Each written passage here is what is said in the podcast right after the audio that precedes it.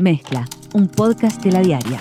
Hola, soy Leo Lagos, editor de Ciencia de la Diaria, y les doy la bienvenida una vez más a Mezcla en Cuarentena. Hoy se cumple un mes de la llegada oficial del primer caso detectado de COVID-19 en nuestro país. 30 días que se nos hacen extremadamente largos, pero que a la vez han sido extremadamente intensos de una situación que cambia minuto a minuto y esos cambios, lejos de traernos tranquilidad, lo que generan es incertidumbre. Como el nuevo coronavirus es una pandemia y ha llegado a otros lugares antes que a nuestro país, podemos mirar lo que sucede en otras partes para tratar de estar mejor preparados en este rinconcito del mundo. En el hemisferio norte, en particular en los Estados Unidos, están contando con que la llegada del verano pueda ser algo que ayude a contener la propagación del nuevo coronavirus. Como muchos otros virus que atacan a las vías respiratorias, este SARS-CoV-2 se piensa que podría tener una mayor circulación, un pico de contagio durante las estaciones más frías como el invierno.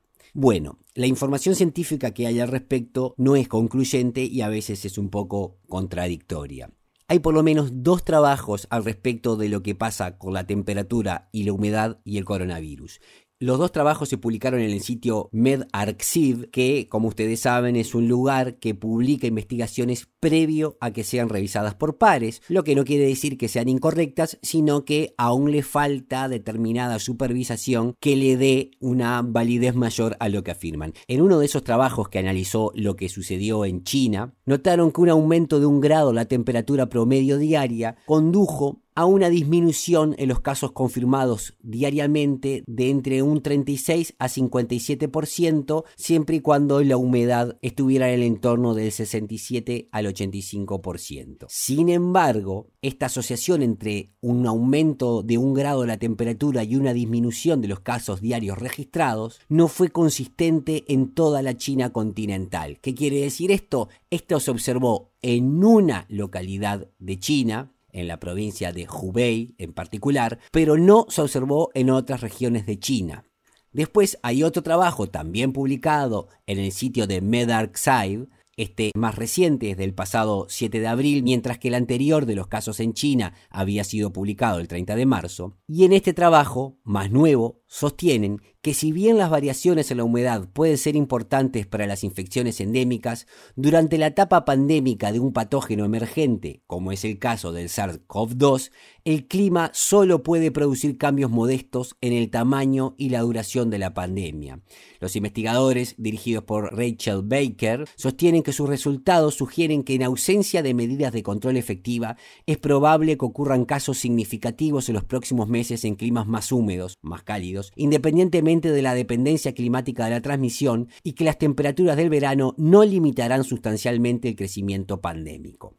Todo esto ha llevado a que la Academia Nacional de Ciencias, Ingeniería y Medicina de los Estados Unidos elevara una recomendación al gobierno del país norteamericano que dice que los estudios experimentales muestran una relación entre las temperaturas más altas y los niveles de humedad y la supervivencia reducida del SARS-CoV-2 en el laboratorio, aunque existen muchos otros factores además de la temperatura ambiental, la humedad y la supervivencia del virus fuera del huésped que influyen y determinan las tasas de transmisión entre humanos en el mundo real. ¿Qué están diciendo aquí? Que lo que se observa en el laboratorio con la temperatura y la humedad no se puede aplicar directamente al mundo real.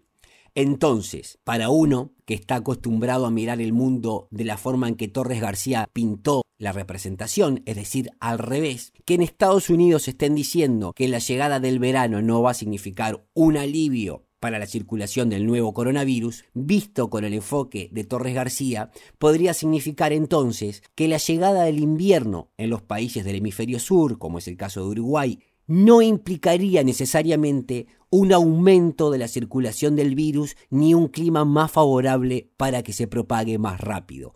Eso podría traernos cierta tranquilidad. De todas formas, quiero comenzar un poco sobre esto con Juan Cristina, virólogo grado 5 de la Facultad de Ciencias, ex decano de esa facultad, a quien ustedes han escuchado reiteradas ocasiones en este podcast.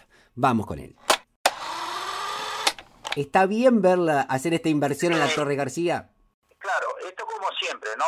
Llevamos cuatro meses con el virus y no, no lo conocemos, por lo tanto hay un signo de interrogación. Lo que sabemos, por ejemplo, en el caso de gripe, viste, vos tenés, la gripe siempre sigue un ciclo estacional, ¿no? Este que tiene tanto en el hemisferio norte como en el hemisferio sur. Son virus que vos tenés un pico en el invierno y otro pico más chico en la primavera. Y así sigue, al otro invierno sube el primer pico, después otro pico más chico en la primavera.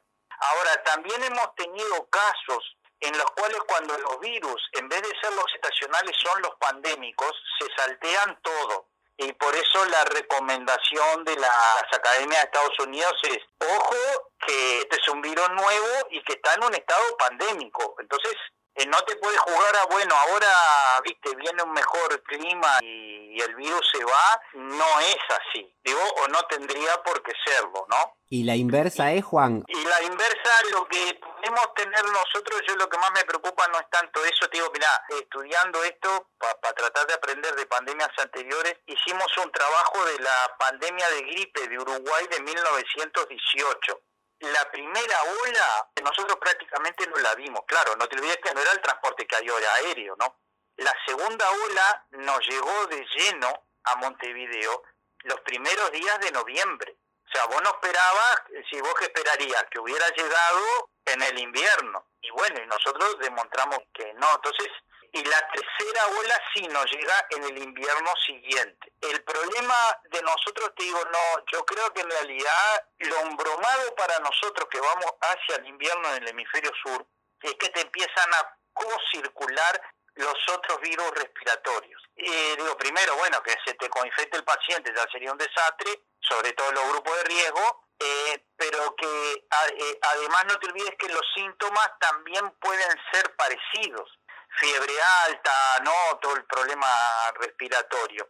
Y ahí se podría enmascarar, digamos, la circulación. Claro, este exacto, exacto. Y ya al tener dos virus respiratorios complicados o circulando, se te puede complicar la, la película. Por eso este año es tan importante que se vacune la mayor, eh, digo, este, obviamente todos los, los grupos de riesgo sin duda, ¿no? Porque si no sí que la vamos a pasar complicada.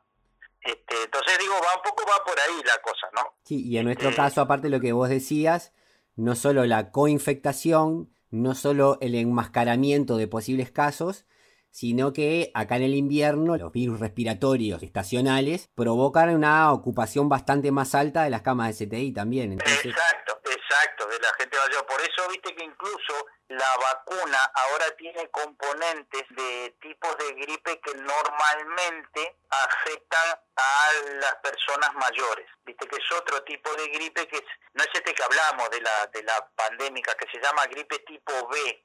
O sea, la vacuna es una mezcla de virus de gripe, no es un virus solo. Tener los tipos mayores de gripe A, que es la que hablamos, ¿no? La pandémica, y ahora hasta hay vacunas con dos tipos de gripe B justamente para reforzar tipos de gripe distintos pero que tienen una mortalidad importante en personas mayores. ¿no? O sea que a la persona mayor, pero de lejos que le tenés que darla así, ir a buscar a todos los veteranos y encajarle la vacuna de la gripe, ¿no? Así, de, de una, ¿no? Yo no me jugaría que porque vino el verano no pasa nada. En un virus que conoces hace cuatro meses y que sabes de de otros virus pandémicos que cuando es pandémico las cosas no suelen ajustarse a cuestiones estacionales, ¿no? Bien. O no tienen por qué. Pero tampoco deberíamos asustarnos nosotros con la llegada del invierno, salvo por esta cocirculación de varios virus. Claro, yo sí, yo me, no, exacto, yo lo que me asustaría es este más por la cocirculación de otros virus. Por ejemplo,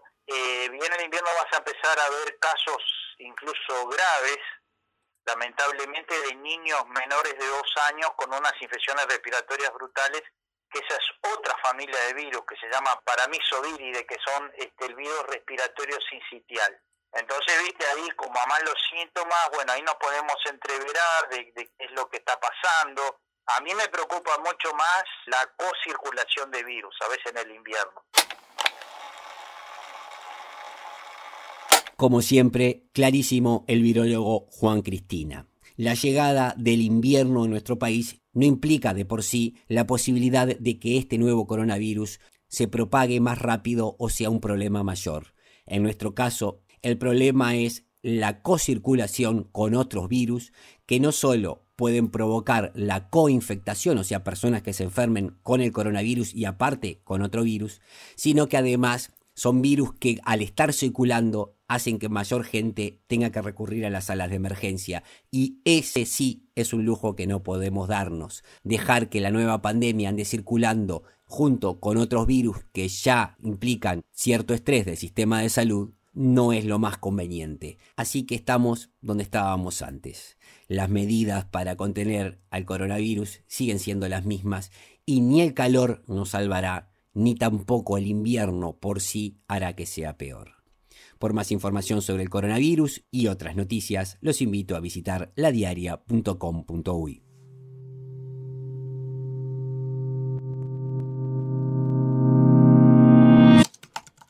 Conducción Leo Lagos. Participación Amanda Muñoz. Edición Joaquín Fernández. Sumate a nuestra comunidad.